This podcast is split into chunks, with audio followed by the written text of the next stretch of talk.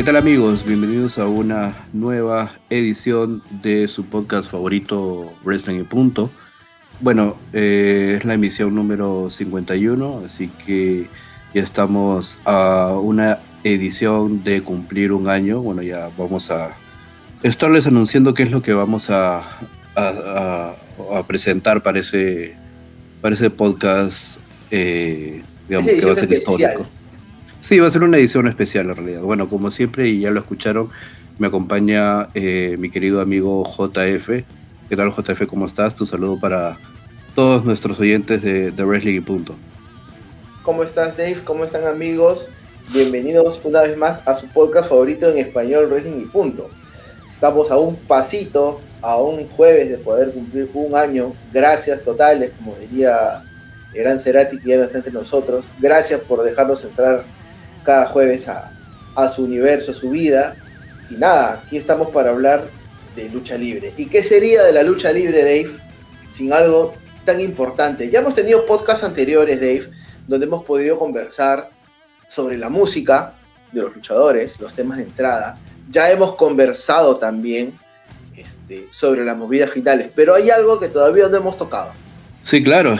Eh, bueno, para los que nos escuchan, obviamente ya están haciéndose pues más o menos eh, la idea. A los que nos escuchan seguido, pues como ya sabrán, hemos tocado esos temas que ha mencionado JF, pero algo muy importante también dentro de la lucha libre y lo que muchas veces determina eh, el personaje, ¿no? el character de un luchador es eh, una parte esencial dentro de la lucha libre también, es una buena promo. ¿no? Ahora, ¿qué es una promo? Una promo básicamente eh, en algunas ocasiones es una entrevista o puede ser la oportunidad del luchador, del personaje, de eh, animar un poco más el feudo o la confrontación que tiene con otra superestrella o con otro luchador.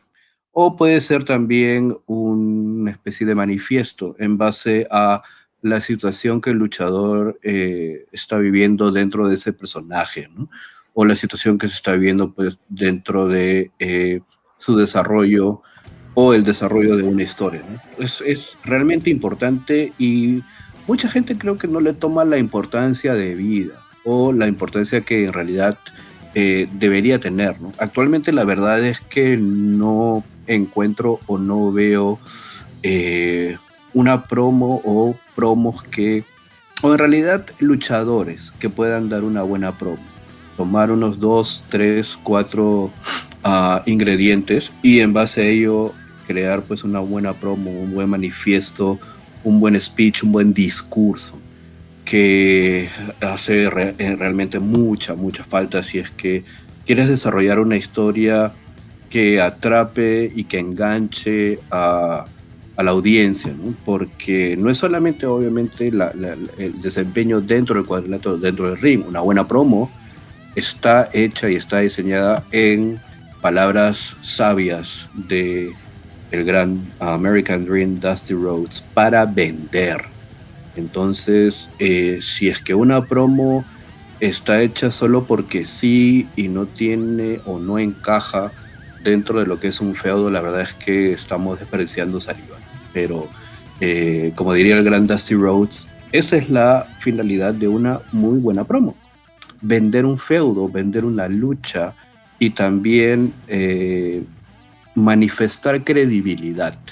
Algo muy falto en las figuras de lucha libre actualmente. Eh, cuando yo a veces escucho algunas promos, de algunas personas o luchadores de NXT. Nada contra el luchador, obviamente, pero eh, son muy, a ver, lo malo es que aquí también entra tallar los escritores, ¿no? Cuando un escritor se mete a diseñar o a crear o a pautar promos, ya la credibilidad es se pone en entredicho, ¿no? Y eso es lo que creo que pasa, ¿no? Entonces, en NXT, en Raw, en SmackDown, eh, no hay buenos stalkers, como se le dice, ¿no? No hay muchas personas que puedan usar el micrófono de una manera inteligente y de una manera creíble para que obviamente el feudo pueda tener mucho más interés, ¿no? Porque cuando uno da una promo, en realidad tiene que, o sea, creer eh, al luchador que está hablando. Y bueno, básicamente eso es lo que, después de esta pequeña introducción, después de esa pequeña introducción, es de, lo que vamos a hablar eh, en esta edición. Así que eh, quería también acotar que eh, obviamente la mayoría de promos que nosotros escuchamos están en inglés. Y que, bueno, se interpretan por los narradores en español, cosa que hace que pierda mucha fuerza ¿no? y pierda mucho del mensaje que realmente el luchador quiere dar. Entonces yo no sé, obviamente eh, ha sido el caso, eh, o no es el caso, de las personas que, por ejemplo, eh, tienen un conocimiento del inglés. Si tienes un conocimiento del inglés de repente básico, lo puedes entender por ahí, o puedes agarrar una o dos palabras. Entonces, mi recomendación personal, si es que estás escuchando este podcast y eres fan de la lucha libre, y tu conocimiento de inglés está en un nivel eh, básico, ok, perfecto, ¿no? Eh, trata de eh, escuchar la promo sin ningún tipo de intérprete, ¿no? Sin ningún narrador en español dándote la promo, sino que escucha la promo de manera con el audio original. tal cual. Tal cual, ¿no? Entonces, eso te va a permitir también entrenar mucho el oído y también eh, si tienes la posibilidad por ahí de conseguir el script o conseguir este, la promo eh, en inglés, ¿no?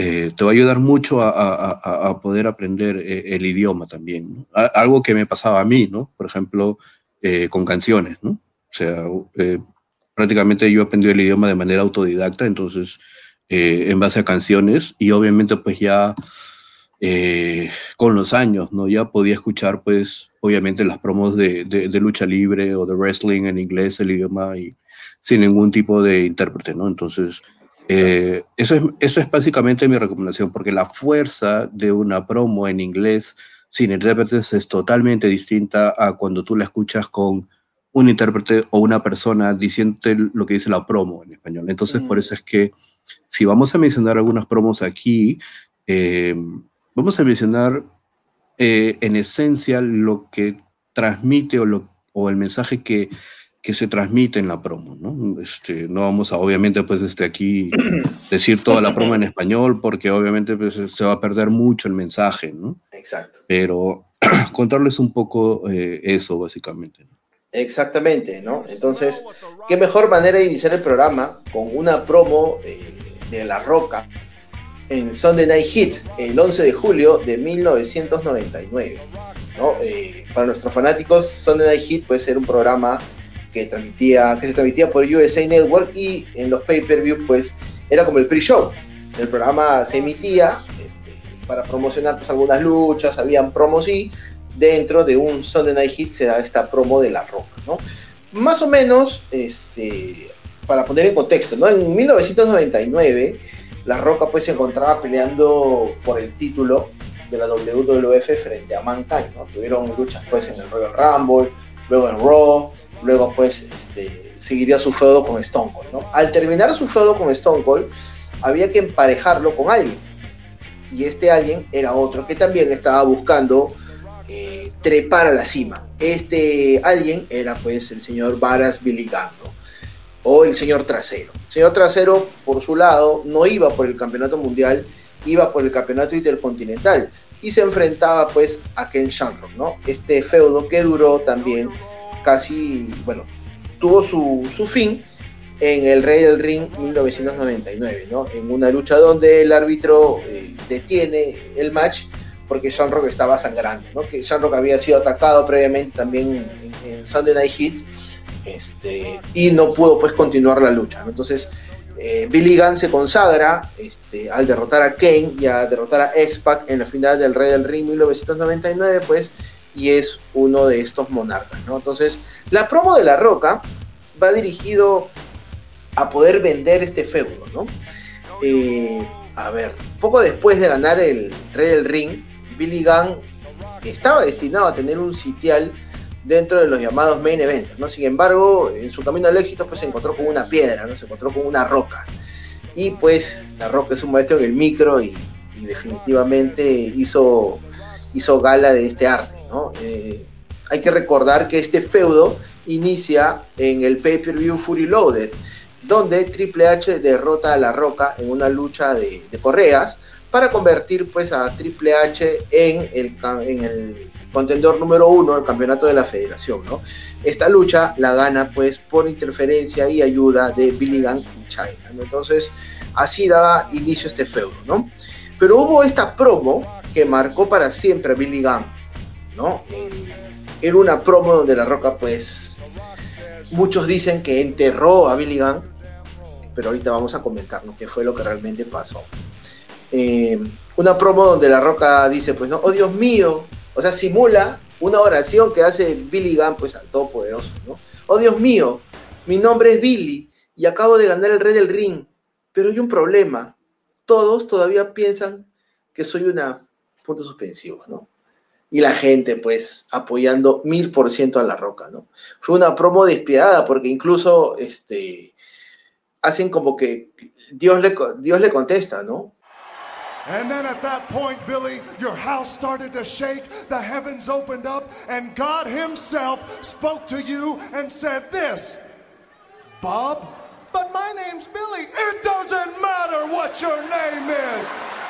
Dando pues por su lado su clásica frase de, de la roca, ¿no? Que esto no, no me importa, ¿no? Entonces, esto nos llevó pues a, a tener a un Billy Gunn enterrado para, para la comunidad de internet y teniendo pues una lucha, ¿no? Una lucha donde pues la estipulación era Kiss My Ass Match dentro del pay-per-view SummerSlam, ¿no?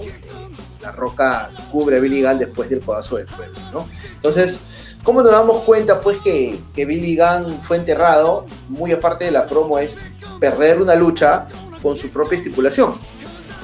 Además de este, muchas de las personas dentro de la federación le perdieron la fe a Billy Gunn porque siempre lo vieron como un competidor en pareja. Luego pues se le quiso dar en el año 2001 el gimmick de Tawan Billy Gunn y luego pues como tampoco resultó, lo juntaron pues nuevamente con, con, otro, con otro compañero en pareja que fue Chuck, ¿no? Pero fue una muy buena promo, la gente muy metida con La Roca. No, La Roca. La Roca es un maestro en el micro, ¿no? O sea, tiene esa, o sea, tiene esa inventiva, tiene esa creatividad y yo creo que este, obviamente ya he comentado lo de los escritores y lo de los guionistas, ¿no? En ese entonces, estamos hablando pues de 1999, solamente como, como ya mencioné, tenías que darle tres elementos, ¿no? Cubre esto, esto, esto, ¿qué dijiste? Ah, ya, ok, listo, va, vamos. Y La Roca pues tenía esa inventiva, tenía esa originalidad eh, para poder, este, obviamente, eh, eh, si mal no recuerdo, pues ese Kiss My Ass Match, obviamente, pues lo perdió Billy Gunn, pero no solamente eso, sino también el ridículo de. Eh, no tenía que besar el trasero de la roca, ¿no? sino tuvo que besar el trasero pues de una señora entrada en kilos, ¿no? Entonces, este, también ahí, este, ya eso fue pues el entierro de la carrera de, de, Billy Gunn, ¿no? O sea, como que le vieron, le vieron algo, pero después como que le bajaron el dedo. Pues. Sí, sí, sí. Ahí este, ah, prácticamente se intentó, pero bueno, no, resultó. Así es. Bueno, yo quería remitirme a el caso, eh, uno de los luchadores también eh, más representativos en lo que a micrófono se refiere, ¿no? Estamos hablando pues del American Dream uh, Dusty Rhodes.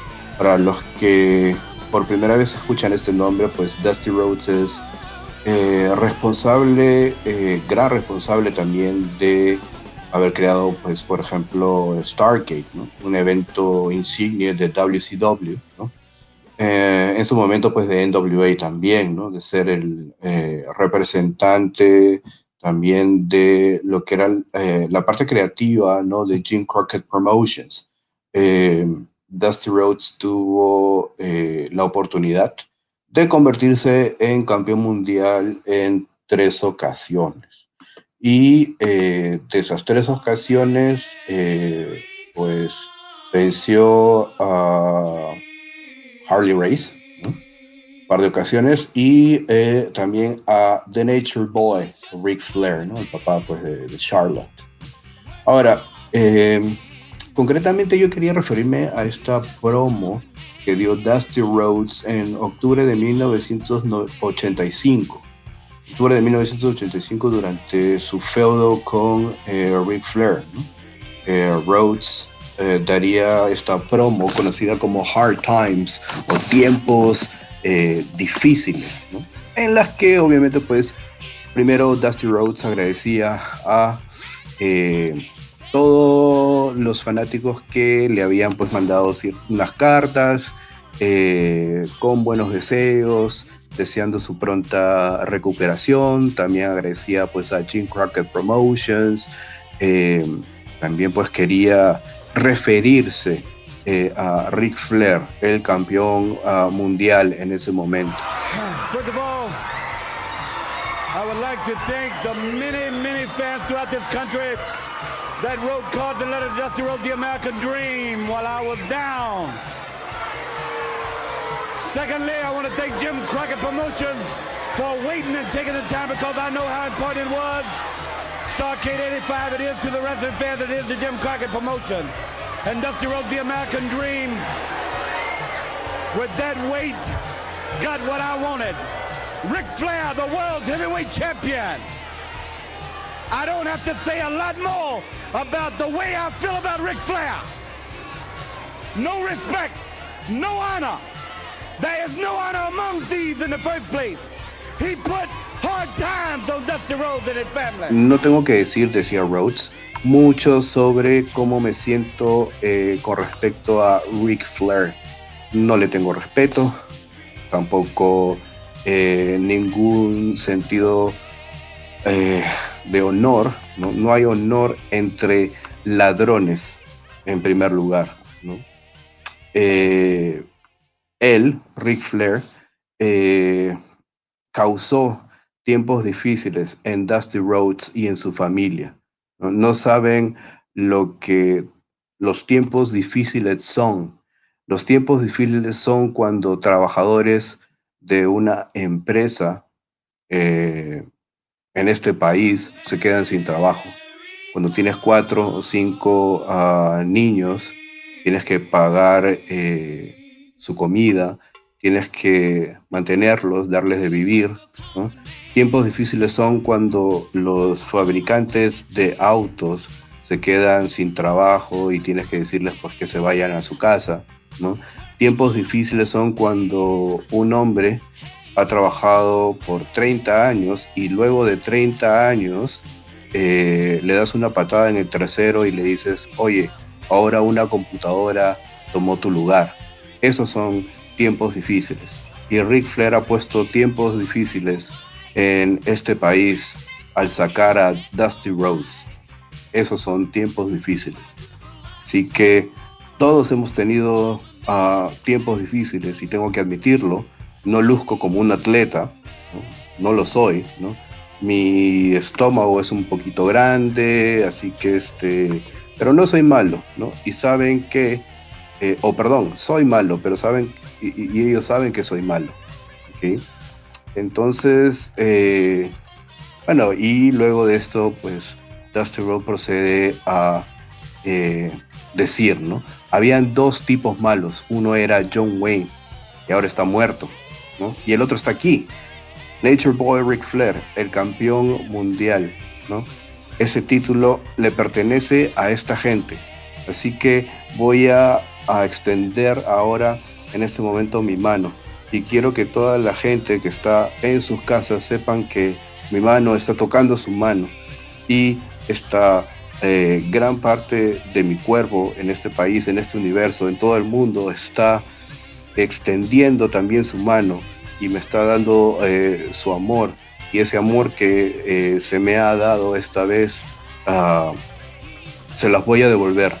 Así que eh, yo voy a ser el siguiente campeón mundial. Eh, Y bueno, íbamos a ver a Dusty Rhodes en gira este 1985. Así que, bueno, eh, dice algo más pues Dusty Rhodes, pero básicamente esta promo lo que hizo fue tocar a la gente, a la clase, a ver, trabajadora, proletaria, que obviamente eh, gastaba su dinero en de repente ir a los shows o a los espectáculos de lucha libre. Ese dinero pues que se habían ganado trabajando durante horas. Y Rhodes lo que hizo con esta promo fue tocar mucho a esa gente, esa gente que, era fanática de lucha libre y que obviamente se sacaba el ancho trabajando y que ya muchas veces, eh, como lo dijo Dusty Rhodes, era reemplazado por una computadora o por la tecnología, ¿no? Cambiante ya en ese momento, en 1985, porque si bien es cierto, pues eh, las industrias, las fábricas tenían operarios, pero conforme iba pasando pues, el tiempo y eso se iba tecnologizando mucho más y ya no se usaba pues ese tipo de maquinaria, sino de repente pues computadoras o qué sé yo, ¿no? En vez de operarios, Entonces, eso fue básicamente lo que, eh, a lo que hacía mención Dusty Rhodes ahí y esa promo, mira, estamos hablando de 1985, ya han pasado pues más de, más de 36 años y eh, hay mucha gente que eh, recuerda esa promo, ¿no? Recuerda esa promo. Yo, la verdad, cuando la vi por primera vez, me acuerdo que tenía algo de 22 o 23 años cuando la vi por primera vez y me gustó mucho, me gustó mucho por la fluidez, ¿no? Eh, bueno, Dusty Rhodes tiene una manera particular de, de referirse, ¿no? Those I had time, baby. Entonces, este. daddy. Claro, Those I had time, daddy. Entonces, este. Eh, digamos que eso no minimiza el hecho de que Dusty Rhodes haya sido un grande en el micro. nada eh, obviamente, pues esta promo es la cúspide de todas las promos de, Dusty Rose. Por supuesto, o sea, parte de la promo, pues, este, hace referencia al, físico que tiene Dusty, ¿no? Que si bien es cierto, pues, este, puedes mirar un sticker, una foto de Dusty y dices, como, ¿este es luchador o es un remedo?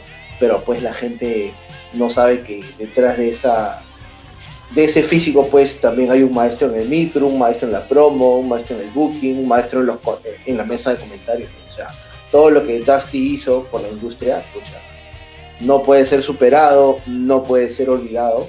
Y pues también no es solamente este, memorizarte una promo, ¿no? Es interpretar es tener los saltos de voz, las bajas de voz, la mirada en la cámara, el lenguaje corporal. Es, es todo, ¿no? E, es todo. Y, ese todo, pues, se veía reflejado en, Dusty Rock. ¿no? Ahora, vamos a pasar, pues, al mundo terrenal para Dave. Ya dejamos a Dusty descansar entre los grandes para referirnos a algo que ocurrió en Monday Night Raw un 27 de junio del 2011.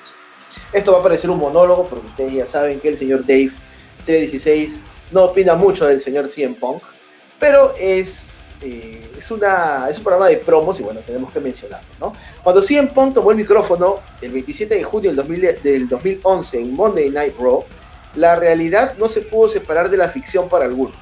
Y hasta el día de hoy, muchos se preguntan, ¿qué tan real fue la pipe bomb de CM Punk? Había mucha frustración en Punk, eso es cierto, WWE estaba intentando acordar con él una nueva extensión de su contrato, de aproximadamente dos años de duración. Pero el luchador paseó a la empresa durante casi un año y la cuenta regresiva estaba llegando a su fin. Michael Hayes se acercó para intentar convencer a CM Punk. Pero CM Punk le dijo, realmente no me quiero ir, pero simplemente no me gusta cómo son las cosas aquí quiero ver un cambio. Esto pues lo sabemos gracias al DVD Best in the World que produjo WWE en su momento cuando CM Punk pues era, era empleado de la compañía de Vince. ¿no? Las cosas no iban por buen camino para él, pero aún así se convirtió en el retador número uno para el campeonato de WWE. La idea de los creativos era usar la salida de Punk como parte de una historia, pero en ese momento a CM Punk ya nada le importaba, solo quería terminar sus fechas, esperar ese cambio que él tanto quería y tomar una decisión. ¿no? Es más, dentro del, DVD Dave, este, CM Punk cuenta, ¿no? Cuando me dijeron que iban a hacer una historia acerca de mi salida, eh, les dije, hagan lo que quieran. Yo al final veía la luz del camino y si querían que hiciera eso en televisión y que dijera me voy, estaba bien para mí. Eso lo hacía más real. Así que cada vez que me vieron tomar un micrófono era 100% yo. Entonces, eh, faltaban pocas semanas para que CM Punk terminara pues, sus fechas con la empresa. Y pues eh, WWE este, le, ofreció una extensión de dos días, ¿no? Para que pudiera luchar en el pay-per-view Morning the Bank, ¿no? Y ahí sería todo, ahí sería el fin de CM Punk con WWE.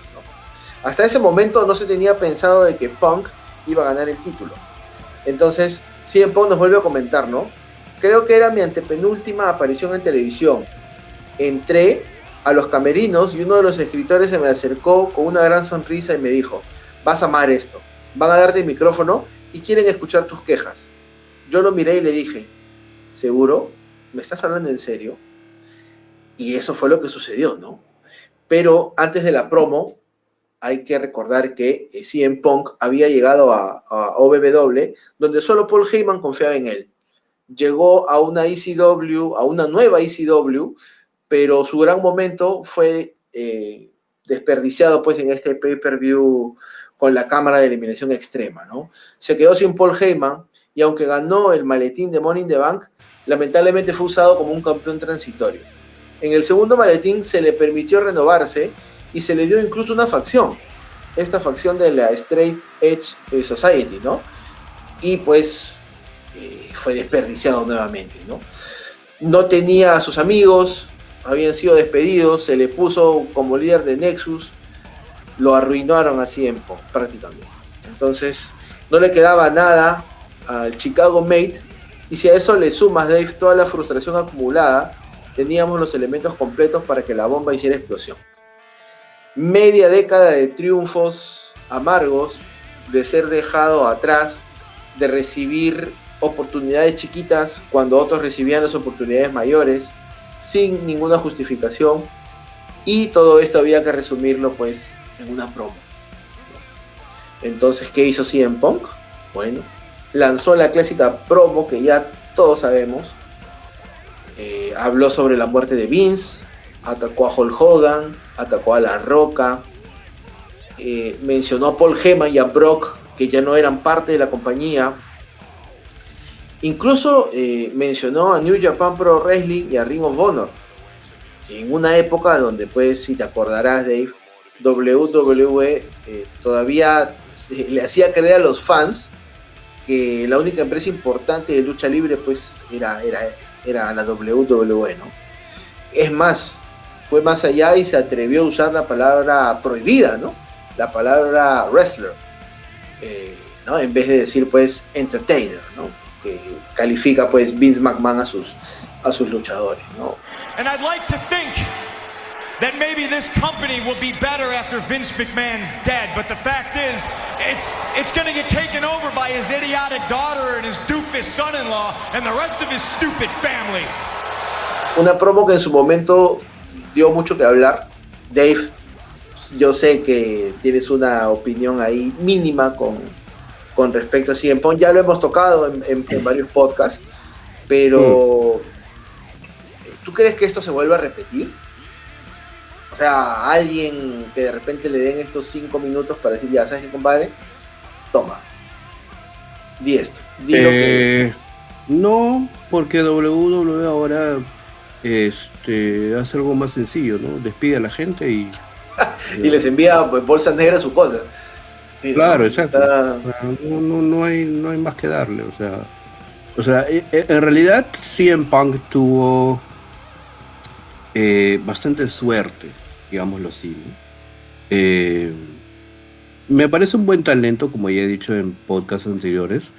No es que sea mal luchador ni nada, pero pero no es, pues, este, no está para mí en, la elite, ¿no? Arriba, ahí en donde este, pueden pasar 30 años y, o 25 años y este, sigue siendo relevante, ¿no? No está pues a un nivel de, de Undertaker, La Roca, Stone Cold, eh, inclusive ahí este, Hulk Hogan. O sea, pero tuvo bastante suerte, ¿no? Para poder este, dársele esta oportunidad y bueno, ya pues despotrica, ¿no? Di lo que quieras, total a mí no me interesa, ¿no? O sea, no me mm. interesa lo que, o sea, en realidad... Pero, pero ojo, fueron varias semanas, ¿ah? No, este no fue solamente la, la, promo de, del Pipe, o sea, a Triple H le dijo cosas gruesas, ¿ah? Y a Vince también, cuando le tocó firmar la, o cuando intentaron hacer la extensión de contrato, donde Cien pues este, hace una sátira de los helados de WWE y pide a la gente que, que WWE produzca sus helados, este, también es algo pues que no Sí, pero no, pero está bien que haya sido varias semanas, pero pero ya te dije, ya, ¿tú crees que Triple H y Vince, o sea, les importa un, un comino lo que diga este tipo? O sea, y lo que quiera, total, total, o sea. Como dices tú de Vince, a él no importa si le escupen en la cara, ¿no? No importa si le dicen la vela verde con tal de... No le interesa, con tal de, de que sea un ángulo creíble o una historia creíble y que la gente pues vaya a consumir esa historia. Ya te dije, ya, o sea, en el video, de, en, el, en el DVD de McMahon, Vic quería hacer pues un, un, ángulo ahí medio, este, no lo voy a decir acá, pero... Incestuoso. Eh, ya, eh, algo así, ¿no? Sí, sí, sí, entonces, este, no le interesa, o con tal de, que vaya a, o sea, de, que la gente vaya a consumir la historia y el producto, mm, mm, di lo que quieras, total, a mí no, tú ya de repente te vas a ir y ya. Entonces, tampoco como ya dije anteriormente, si es que CM Punk regresa, no me sorprendería tampoco, ¿no? O sea, pero la verdad es que no veo, no veo la, la relevancia de que, de que el señor regrese, ¿no? No quiere tampoco, ¿no? Y, y, no y quiere, encima está, se está, cómodo, está cómodo, se vota. No, y encima, sí, se vota como agua sucia el señor, o sea. todos se encima votaron, eso, ¿no? Todos se votaron en algún momento en algún momento todos, todos hicieron sí, claro, sí, claro. y también en su momento también hubo un mediador, pues, ¿no? O sea. Sí, claro, sí, sí, sí, sí lo entiendo. Pero bueno. Hubo su mediador, ¿no? Y si hubo su mediador, pues esperemos que, por el bien de ambas partes, ¿no? Por el, por el bien de ambas partes, este, la cosa se pueda solucionar, ¿no? Y bueno, ya dejando el tema pues de CM Punk, tenemos que hablar de una promo que cambió la historia de WCW para siempre. Bash at the Beach 1996. Lo primero que hay que decir es que este pay-per-view cambió por completo la escena del wrestling profesional. A mediados de los 90 todavía se veía en televisión personajes estrafalarios, así como superhéroes, de repente luchadores con gimmicks eh, con, alguna profesión, por ahí decirlo, o de repente, pues, sacado de algún cómic, ¿no? Los fans ya se estaban cansando de eso.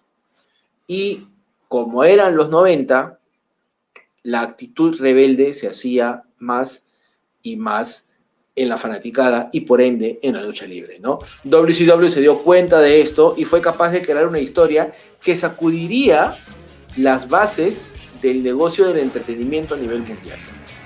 Hay que recordar que también Scott Hall, más conocido como Razor Ramón, y Kevin Nash, más conocido como Diesel, ya habían debutado en WCW, pero hacían referencia siempre a un tercer integrante.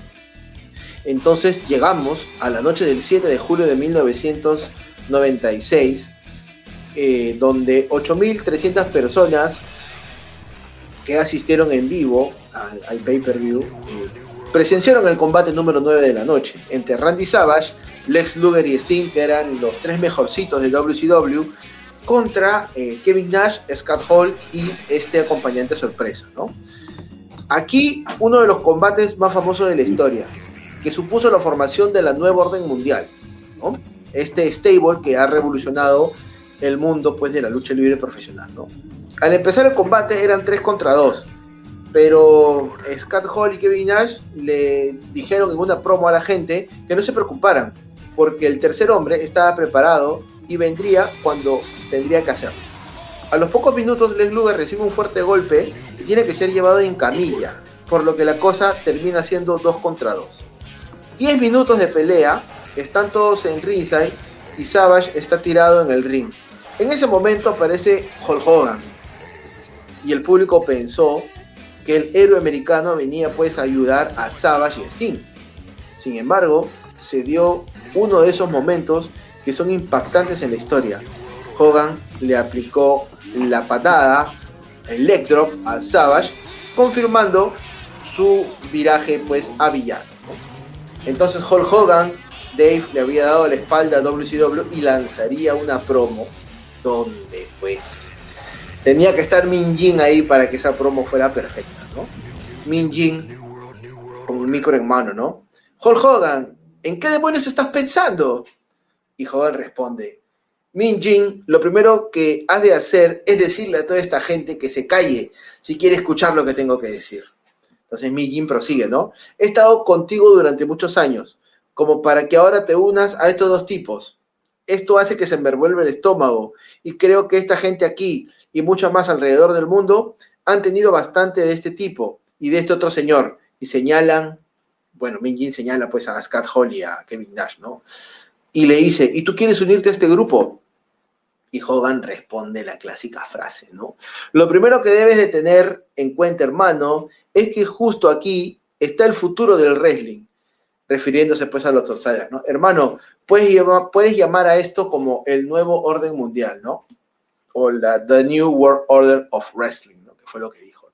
Y pues la promo sigue y, la promo eh, lleva mucha emoción de Hogan eh, y lleva también ese rechazo de los fans, tirando gaseosa, tirando cancha, tirando papel higiénico, no tiraban las sillas porque, porque en fin ya. Look at all of this crap in this ring.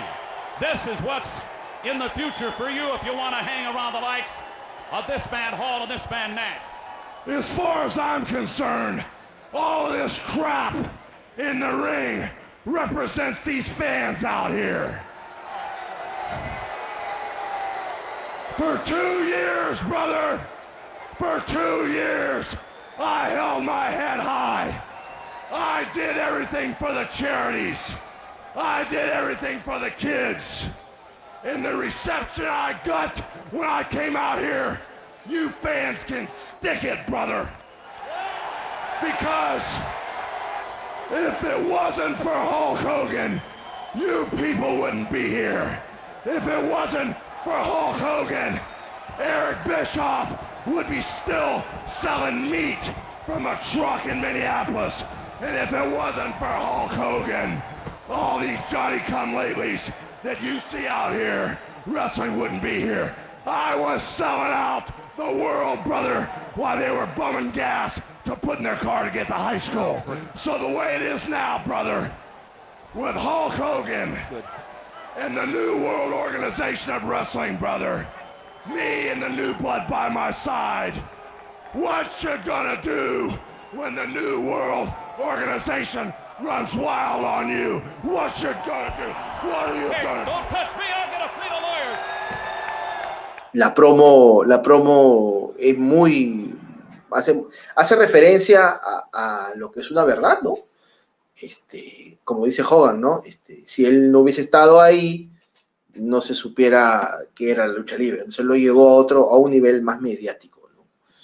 Y este termina siendo pues las clásicas, no las clásicas poses, pero sí pues termina este, levantándole los brazos a Scott Hall y a, y a Kevin Nash, ¿no? Y es más, Tony Schiavone se despide, ¿no? Muy bien, hemos visto el final de la Hulkamania para Bobby uh Ray Heenan, Dusty Rose, Gene Okerlund, no sé, soy Tony Schiavone y Hulk Hogan, puedes irte al infierno, ¿no? linda manera de cerrar un pay-per-view que sorprendió sí, a todos. no glorioso en realidad, porque era algo que hasta ese entonces no se había hecho. Un tipo que era eh, o había sido, o sea, en realidad, si la lucha libre llegó a un punto de popularidad y a ponerse en el mapa eh, mundial fue en gran parte por lo que hizo Hulk Hogan en WWF en los 80, ¿no? Entonces, eh, ya he comentado aquí que eh, el mismo Hulk Hogan decía, ¿no? Habían partes en el mundo en donde no sabían quién era Ronald Reagan, presidente de los Estados Unidos, pero sí sabían quién era Hulk Hogan. Entonces, eh, era algo impensado, era algo totalmente descabellado, ¿no? Pensar que esta persona que había sido la imagen eh, y el ejemplo para muchos niños de eh, orar, tomar tus vitaminas este, y hacer tus ejercicios, etcétera, era este o se convertía pues en una persona mala y se pasaba para el lado oscuro, ¿no? No se había hecho este ese tipo de viraje así, ¿no? De, de babyface, de, de, técnico a rudo, ¿no? Así tan, eh, tan en, tu cara, ¿no? Tan en tu hmm. cara y tan así, eh, eh, de manera impactante e inesperada más que nada. y sabes que con tanto misterio, con mucho misterio, porque si los outsiders venían de la empresa rival, Hall y Kevin Nash. El tercero se suponía que tenía que ser otro que saltaría de una empresa a otra. Y a nadie se le ocurrió que podía ser Hulk Hogan. Exacto. Una gran movida, una gran movida. Gran movida. Una, gran, movida. Ahí sí hay que darle crédito pues a, a WCW, ¿no? A Eric Bischoff, prácticamente. Bueno, eh, quería mencionar, eh, ya pues adelantándonos unos años, ¿no? Al 5 de octubre de 1997, evento Bad Blood, en las postrimerías del primer Hell in a Cell match, eh, en donde eh, Shawn Michaels, el campeón europeo, eh, se había enfrascado pues con un feudo con el Undertaker. Como recordarán ustedes, Shawn Michaels fue el árbitro especial en esta lucha, en esta lucha por el título de WWF entre el campeón, el Undertaker, y el retador Bret Hart.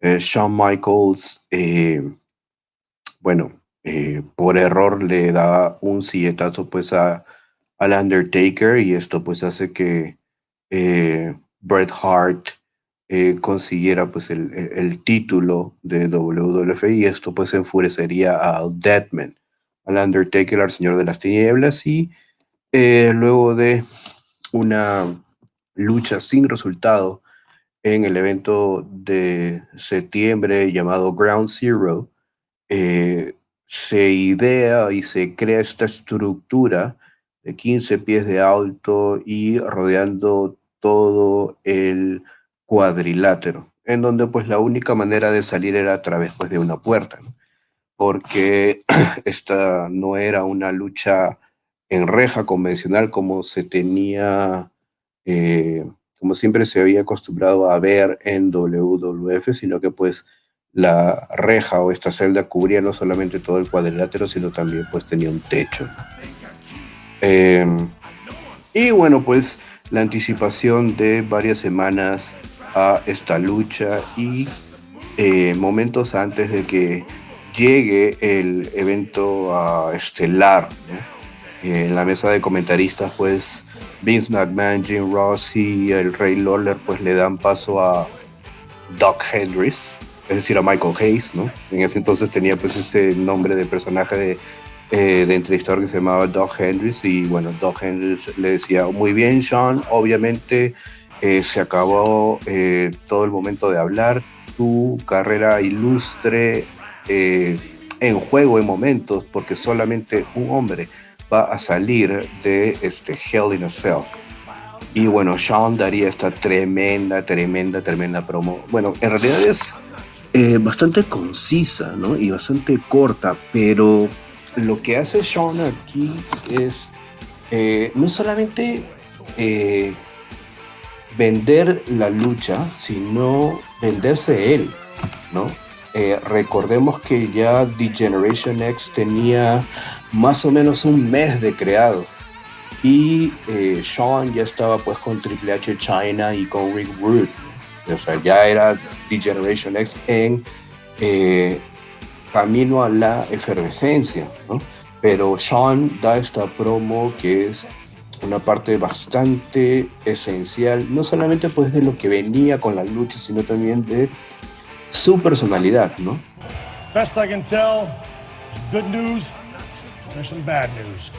good news is this match is not for my coveted European Championship. That will stay around the waist of the Heartbreak Kid, Shawn Michaels. Now, the bad news.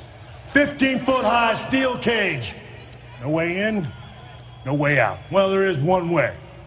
Through a locked door. Once I get in, once the Undertaker gets in, it'll be locked behind me. Troops, think I'm have to go this one alone. Sean decía algo, bueno, lo mejor que puedo decir es que hay una buena noticia y una mala noticia. La buena noticia es, es que esta lucha no es por mi eh, gran título europeo. Este seguirá alrededor de la cintura del chico rompecorazones Shawn Michaels. Ahora, la mala noticia. Una reja de acero de 15 pies, sin entrada, sin salida. Bueno, hay una salida que es eh, a través de una eh, puerta encadenada una vez que yo entre, una vez que el Undertaker entre, eh, será cerrada detrás, detrás mío. Ah, así que voy, creo que voy a tener que atravesar esto yo solo. Y si no fuera por mi maravillosa habilidad atlética, el hecho de que soy más fuerte que los clavos, el hecho de que soy el hombre aquí en la Federación Mundial de Lucha, el, el hecho de que soy el showstopper, el headliner, main event, eso es la única cosa que me va a hacer atravesar esto. Eso y el hecho de que soy el más, de que soy el hombre más tenaz en la Federación Mundial de Lucha y el hecho es que no hay nadie lo suficientemente loco para hacer este tipo de cosas excepto el Heartbreak Kid. Eh, así que voy a salir y voy a mostrarles por qué soy el número uno en la industria hoy. Ok, entonces, bueno, he tratado de interpretar eh, la promo de Sean, pero si es que ustedes la escuchan ¿no? en inglés, obviamente pues van a sentir esa esa intensidad que yo he tratado pues de, manifestar aquí, ¿no? Entonces, una tremenda, tremenda promo antes del primer Hell in a Cell match. Y claro, se juntan muchas cosas, ¿no? La promo, eh, el ángulo con el Undertaker, el debut, la lucha, el, de, la lucha, el debut de Kane, ¿no? O sea, hay, hay, hay, muchas cosas y bueno, Shawn Michaels pues también en ese momento no era el Shawn Michaels que, que todos recordamos, ¿no? o bueno, que todos recuerdan ahora, ¿no? Era el Shawn Michaels. Claro, claro. Que estaba en otro level, ¿no? Estaba, Sí, sí, sí, en otro level de heel, o sea. Sí. Demasiado alucinante, ¿no? Y esta promo me gusta mucho por eso, ¿no? Porque es va en punto así, ¿no? Ta, ta, ta, yo soy Shawn Michaels, yo soy esto, voy a hacer esto y te voy a mostrar esto. Y te voy a mostrarlo porque es por esto, ¿no? Entonces, eh, bastante conciso, preciso, y es que debe hacer una promo. Eso es lo que debe ser una promo. No, solamente puedes eh, mostrar el personaje, sino también que le creas al personaje. O sea, que le creas qué es lo que va a hacer, qué es lo que dice que va a hacer. Que sea convincente. Exacto, exacto. Que sea convincente, ¿no? Entonces, eh, esto yo lo vi pues en Sean y en esta promo. Sí, claro que sí. Muy buena promo. Y así, si nos, si nos podemos hablar de promos, hay un montón, montón para ver, un montón para discutir, pero acá estamos resumiendo pues desde nuestro punto de vista, sin ningún orden en particular tampoco, ¿no? Ahora, en TNA también se ha dado este, buenas promos, ¿ah? Y en el año 2007, Samoa Joe se lanzó una en el evento Turning Point de ese año. La lucha libre profesional mantiene a muchos luchadores en la carretera durante más de 300 días al año.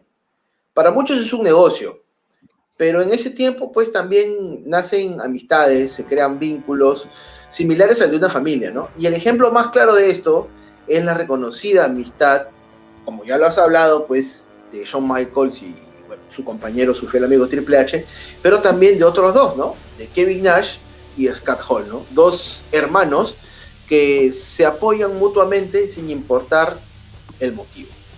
En el año 2007, Scott Hall estaba luchando contra sus demonios y en ese momento TNA lo sabía. Era un riesgo que se habían tomado para poder contratarlo. La firma de Scott Hall tuvo momentos altos y bajos, pero uno de esos momentos bajos es que en apenas un par de meses después de su firma, eh, Scott Hall no se presentó a un pay-per-view, al pay-per-view Turning Point del año 2007, dejando a TNA en una posición muy incómoda. Según las páginas de internet, en aquel momento, y también según la palabra de los oficiales de TNA, era que Scott Hall había enviado un mensaje de texto a TNA eh, aduciendo unos problemas de infección en los pies. Hacía, tengo infección, de repente tenía, pues, le, picaba mucho el pie y por eso no, no se podía presentar al evento, ¿no? Razón por la cual faltó a este paper, ¿no? Se le pidió a Samoa Joe que se dirigiera al ring para dirigirse a los fans e indicar pues que Scott Hall no se presentaría y que eh, había un reemplazante para él, ¿no? Eh, hay que recordar que en el main event de ese pay-per-view se enfrentaba Samoa Joe, Kevin Nash y Scott Hall contra eh, la alianza Angle, ¿no? Que era Kurt Angle, AJ Styles y Tom, acompañados pues de Karen Angle, ¿no? Pero Scott Hall fue reemplazado por un viejo conocido de TNA en la persona de Eric Young. ¿no? Samoa Joe sabía que tenía un tiempo establecido para dar el anuncio. Sin embargo, se pasó cinco minutos más de este tiempo. Samoa Joe perdón, se enfrentó a Scott Hall y se dirigió a él en una promo.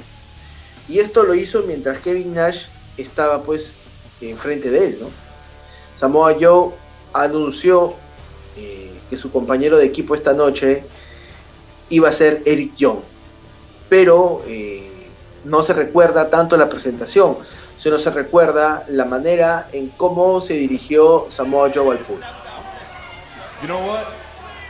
You know what? I'll tell you what. Backstage, I was told to come out here, and they said, Joe, the fans love you, and if there's one thing they trust, it's you. And we want you to go out there and we want you to tell these people something that'll make them satisfied with the fact that Scott Hall no showed this event tonight. Hmm.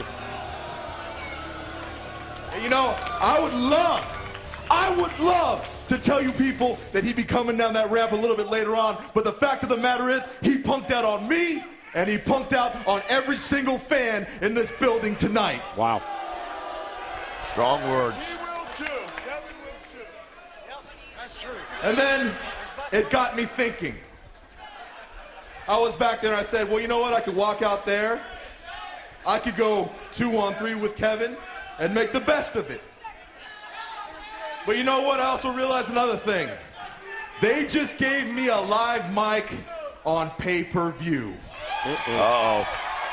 Samoa Joe dijo algo así. ¿Sabes qué? Te diré una cosa. En el backstage me dijeron que viniera aquí para poder comunicarles a ustedes eh, que Scott Hall no se iba a presentar esta noche en el pay-per-view. Los oficiales me dijeron, Joe, los fans te aman y si hay algo en lo que confían, es en ti.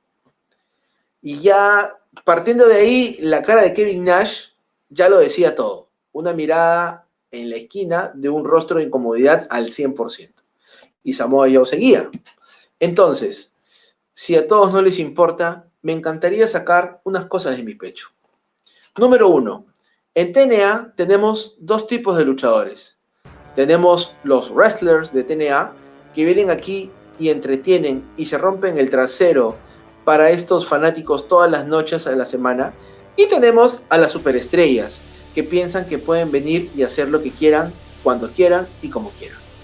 Tenemos super, superestrellas que vienen aquí y no solo nos incomodan a nosotros, porque dijo otra palabra, nos incomodan a nosotros los luchadores, trabajadores de TNA, sino que molestan a todos y a cada uno de los fanáticos que pagaron para verlos sin importar la edad que tengan. Así que déjame hacer esto completamente simple. Déjame explicarte qué es TNA. TNA es The The Motor City Machine Guns que vienen aquí y se rompen el trasero e intentan hacer impacto en el negocio. TNA es Black Machismo haciendo todo lo posible para entretener a todos los fanáticos de esta arena. TNA es Samoa Joe que viene aquí y hace lo que mejor sabe hacer, luchar y ser el mejor luchador profesional en el mundo. TNA es un grupo de jóvenes atletas que trabajan duro y busca cambiar el mundo de la lucha libre. Tipos que mantuvieron esto mientras otros se benefician de ello. TNA son los hombres que vienen aquí, arriesgan su vida en andamios sobre cables, mientras otros aparecen y solamente vienen a cobrar sus cheques. Así que te diré una cosa, Scott Hall, chico, bésame el trasero. Fuiste un idiota y eres un idiota. ¿Estoy loco? No. Adelante, despídenme, no me importa. Y pues procedió a anunciar a su, a su compañero en ese momento, ¿no? Kevin Nash estaba súper incómodo y la lucha duró 9 minutos con 31, pero lo que se vino después era que en el backstage Kevin Nash le reclamó heradamente por esta promo y se enfureció mucho más cuando le preguntó a Punk, a Punk, perdón, a Samoa Joe, Samoa, ¿esta promo te la ha escrito ruso o quién? Y Samoa Joe le dijo, no, no la ha escrito nadie, ha sido mi, mi speech. Entonces Kevin Nash agredió con dos golpes a, Samoa Joe. Entonces, eh, pocos saben que Kevin Nash fue una de las voces principales para que Samoa Joe firmara por TNA debido pues a su fama y a su, a su buen luchar en Ring of Honor, ¿no? Y esa noche se sintió traicionado. Los dos tuvieron esta pelea donde pues este, Samoa Joe no respondió. Ya luego, meses después, Samoa Joe habló de lo, de lo sucedido esa noche, ¿no? Hubo un incidente en, que Scott Hall no se presentó. Me tragó el micrófono y me dijeron, hazlo. Eso fue lo que me dijeron y eso fue lo que hice. Kevin Nash sabía acerca de los demonios a los cuales se enfrentaba Scott Hall, pero ninguno de nosotros sabía el alcance de los problemas y la profundidad del infierno en el que vivía Scott Hall. Luego Kevin Nash también se refiere a este incidente, ¿no? Eh, diciendo, ¿no? Lo golpeé en la cara dos veces y le dije, ¿fuiste tú o fue ruso? Él me dijo, fui yo. Así que le di una bofetada más. Y le dije, no me faltes el respeto. No le faltes el respeto a Scott. Tú no sabes por lo cual está pasando. Perdón, tú no sabes por las cosas por las cuales él está pasando. Entonces Samoa Joe entendió que Kevin Nash se comportó de esa manera y pues este, no respondió ningún tipo de, golpe. Entonces fue una promo muy buena, este, pero pues este, trajo sus consecuencias backstage. La diferencia entre este bueno, entre esa promo de Samoa Joe con el señor Brooks es que eh, yo creo que Samoa Joe sí, este, o sea, a ver, durante, o sea, durante varios años aquí eh, ha pasado en la industria de la lucha que si es que no te sientes contento con cómo te está manejando, con cómo te, o sea, con cómo va tu personaje, y cómo lo buquea. Entonces ya, este, mejor vete, pues, ¿no? del lugar en donde pues estás este, trabajando, pero, mm. o sea, digamos que antes no había oportunidad de irte a otro lado, ¿no? O a, muchos otros lados, o a crecer en el negocio, ¿no?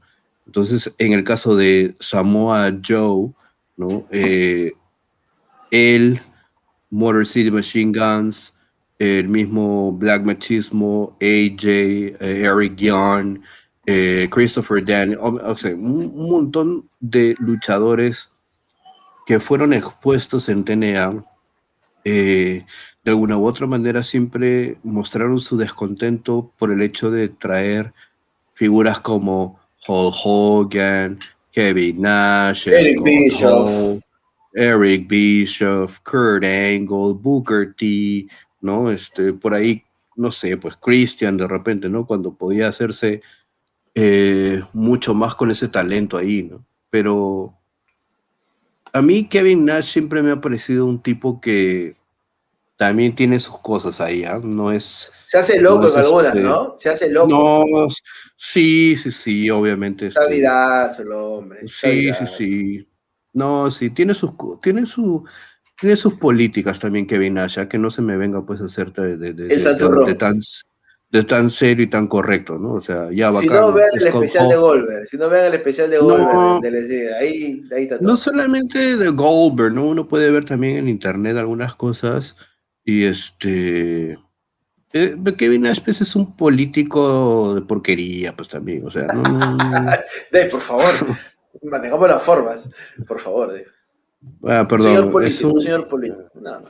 Es- es Politiquero, politiquero, ya. así. Politiquero, ya, politiquero, ya. Pero este favorece pesa su argolla, ¿no? Este trata bien a quien este le, le da pues una lustrada a sus zapatos, ¿no? Cosas así, ¿no? Entonces, Claro. este no choca con alguien que de repente eh, puede ser considerado para, ¿no? Este, personas de mayor importancia que él, ¿no? Entonces, eh, es un este, politiquero en bastidores. Mm. Este, y bueno, básicamente eso, pero esa promo de Samoa Joe sí, o sea, fue bien directa. Bien, directa, bien directa. Si no lo despidieron es porque Dios es grande. Pero bueno. Yo sé, grande. Yo quería ir a el 21 de enero del 2001. ¿Y qué sucedió el 21 de enero del 2001? Nada más y nada menos pues que el Royal Rumble. Hace ya más de 20 años, ¿no? Este Royal Rumble que se realizó en la eh, en New Orleans, ¿no? En New Orleans. Eh, tuvo una promo de nada más y nada menos pues de La Roca. Y eh, como recordarán muchos de los que nos escuchan, eh, en ese entonces quien le hacía las entrevistas a La Roca pues era Kevin Kelly. ¿no? Y, automática y automáticamente uno sabía que cuando Kevin Kelly pues estaba entrevistando a La Roca y si La Roca le ponía en la mano, inmediatamente pues Kevin Kelly prácticamente se congelaba y paraba lo que estaba diciendo. Brock, we are now just moments away from the Royal Rumble match. 30 superstars, an opportunity to face the World Wrestling Federation champion at. Finally, The Rock has come back to New Orleans. The Royal Rumble 2001, the biggest Royal Rumble in history. All shapes, all sizes, all colors. It's so fitting that we're right here in New Orleans because the Royal Rumble 2001 is like one big pot of jambalaya. Este, en este caso no fue la excepción con esta promo de La Roca antes de el Royal Rumble match, ¿no? Y bueno, empezaría como siempre, ¿no? Eh, finalmente La Roca ha llegado a New Orleans, ¿no? Royal Rumble 2001, el Royal Rumble más grande en la historia. Todos los tamaños, todas las formas, todos los colores. Es muy adecuado que estemos aquí en New Orleans porque la verdad es que el Royal Rumble 2001 es como una gran olla de jambalaya.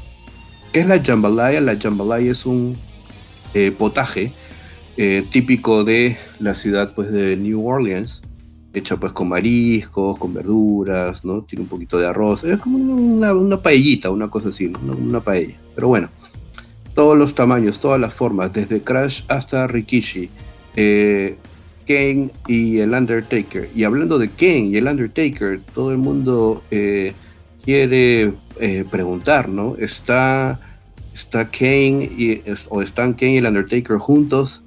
Bueno, francamente, eh, si Kane y el Undertaker están juntos, eh, entonces cada hombre en este Royal Rumble va a estar en problemas. Pero La Roca está eh, ya cansado de que pregunten eh, lo mismo siempre, ¿no? Está Kane junto con el Undertaker, está el Undertaker junto con Kane. Kane le quiere comprar una caja de chocolates al Undertaker. El Undertaker le quiere hacer este, cosquillitas al pezón rojo de Kane. La verdad que no me importa. no importa lo que quieran hacer, ¿no? Porque el hecho es que el Undertaker y Kane van a estar juntos, sí, juntos siendo eliminados o sus traseros de mono eliminados por la tercera cuerda.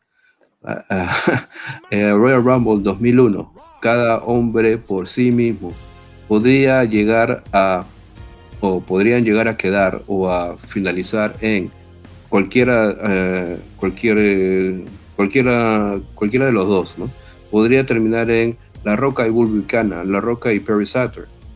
Inclusive podría terminar en La Roca y Stone Cold Steve Austin. Todas las posibilidades eh, son infinitas. El resultado siempre será el mismo. La Roca eh, caminando por el pasillo de la gente, entrando al ring y cuerpo tras cuerpo tras cuerpo, siendo eliminados por encima de la tercera cuerda en el Big Easy. Big Easy también se le conoce así a la ciudad de New Orleans. Yendo a WrestleMania y la clásica, ¿no? If you smell what the rock is cooking, ¿no? Es una tremenda, tremenda promo también, rapidita, concisa, con sustancia, diciendo lo que va a hacer y de paso pues burlándose también de algunos luchadores por ahí, ¿no? Como Kane y el Undertaker. Es que la roca es la roca, pues. O sea, habría que, hacer un programa especial de la roca y de sus promos, como para poder repasar los puntos, ¿no? Pero claro, o sea, la roca tiene ese nivel de improvisación que no lo tiene nadie. Y tiene esa, ese carisma natural que no se va a volver a repetir pues en WWE y por eso tiene pues las puertas de Hollywood bien abiertas y por eso tiene la billetera gorda y gorda y regorda de tantos miles y millones de dólares que, que se endosa por, por sus actuaciones, ¿no? sus películas. El hombre es un buen intérprete, es muy buen actor. Este, yo no creo ya que vuelva, salvo que pase algo, ¿no? Pero, pero bueno, vivirán estas promos pues en el network, en YouTube y en los recuerdos. Y ya para finalizar, Dave, yo tengo una promo de Eddie Guerrero en SmackDown el 12 de mayo del 2005. El recordado Eddie Guerrero realizó una de las historias más emotivas en el año 2004, siendo un top babyface, incluso ganando el campeonato de la WWE. Después de superar una adicción a las drogas y un despido de la empresa, Eddie había regresado de manera triunfal a la compañía y se había convertido en uno de los luchadores más populares y más queridos de todos los tiempos. Pero el 5 de mayo del 2005 en SmackDown, eh, este grupo conformado pues, por Melina, Johnny Nitro y Joy Mercury estaban atacando a Rey Misterio y al parecer Eddie Guerrero llegaba a hacer el salve, pero sorpresivamente este atacaría de manera brutal a un debilitado Rey Misterio, virándose así a Rudo. En ese acto del viramiento pues a Rudo, este, Rey Misterio sangró, Eddie Guerrero este, tomó la máscara de, Rey Misterio pues y se la llevó ante el desprecio y el abucheo de todos los fanáticos aquella noche en SmackDown. Una semana después, eh, Eddie Guerrero eh, tomaría el micro, las luces se apagarían y haría una promo muy buena haciendo referencia a lo que se venía después, ¿no? lo que se vendría en meses después. Eddie Guerrero con un nuevo tema de entrada, vestido de manera muy elegante con un saco, tomó una silla en el opening del show azul, las luces, como lo había mencionado hace minutos, se apagaron, un reflector iluminaba su rostro e inició.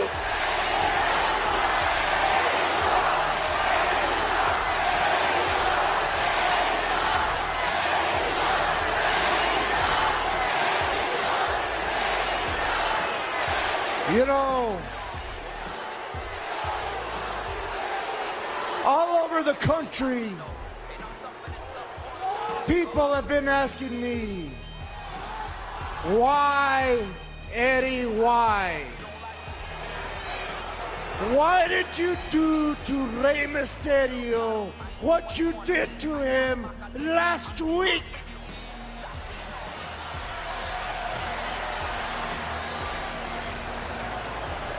Plain and simple. I gave him what he wanted.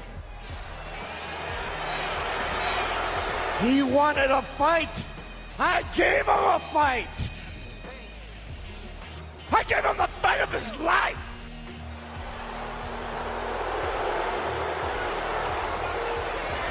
And do you think that makes me happy?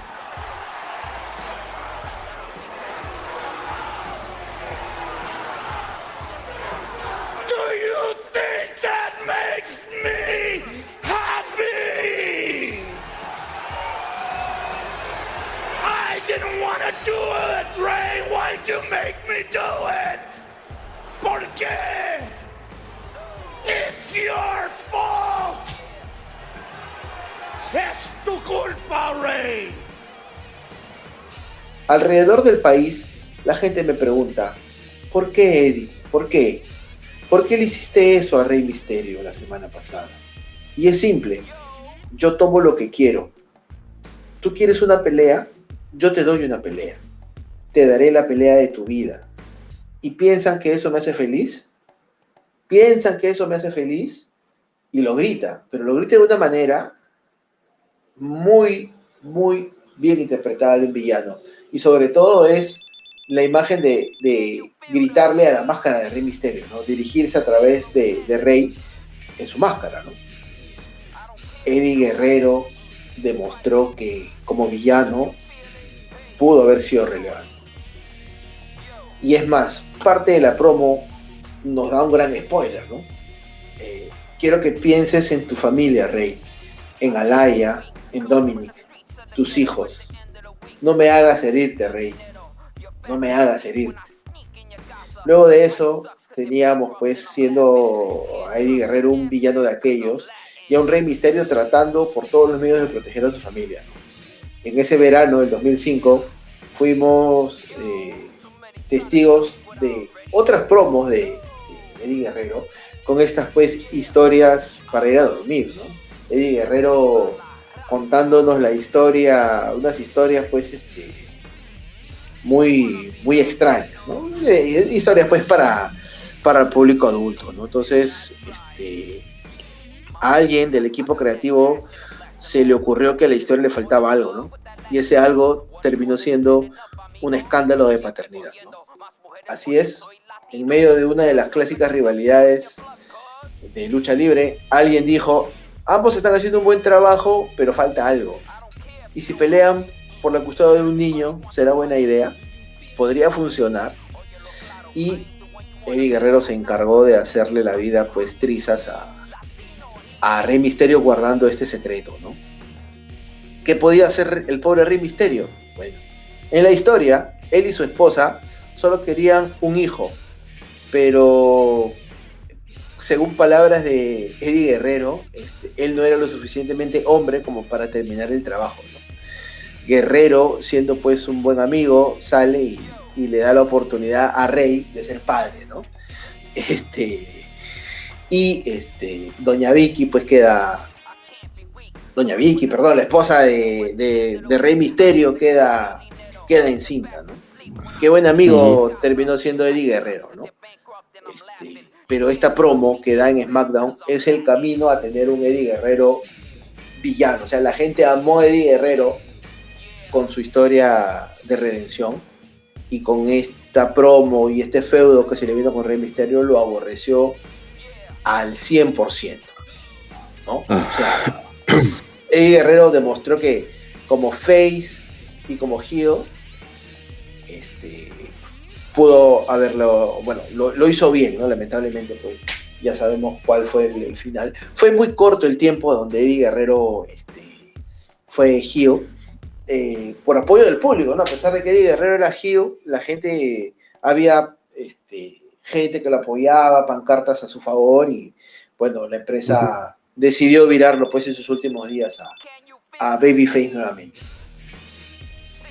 Sí, eh, Mira, no, mira tú, ¿no? ¿Y quién diría que ese niño que aparecía o, o, o que apareció en esa storyline, en esa historia, pues eh, 16 años después sería una, una figura dentro del roster de WWE, ¿no? Estamos hablando pues de Dominic. Claro, todos los misterios, o sea, Alaya, este, uh -huh. y la esposa Angie, de Angie. Angie. Saludos, Angie. Claro. Este, sí, claro. Entonces, este, algo profético, ¿no? Pero no, esa promo, esas promos de Eddie sí eran, eh, bastante reales, por decirlo así, ¿no? Entonces, eh, no había mucho que trabajar con Eddie en ese tipo de, de, roles, ¿no? Y, y, de promos. Entonces, nada. Y el polito, el polito después. Sí, claro. Uy, sí, no. claro. Sí, sí, sí, sí, sí, sí. Hay que preguntarle a Eso, cuántos, cuántos San Papi vendió. Sí, claro, exacto. Pero, o sea, estamos hablando de eso, que no es solamente la promo para el feudo, es promo para vender la lucha, vender la historia, y eso te crea eh, la posibilidad de, por ejemplo, ¿no? Hacer merchandise y eso, ¿no? Y, es un todo, ¿no? Es un todo. Grande, gran, gran rivalidad, este, gran historia, que culminó pues ya sabemos cómo. Actualmente vemos a, Dominic ya más crecido, Rey Misterio más centrado en años, pero, pero nada, ¿no? Gran, gran, grandes promos que hemos repasado el día de hoy.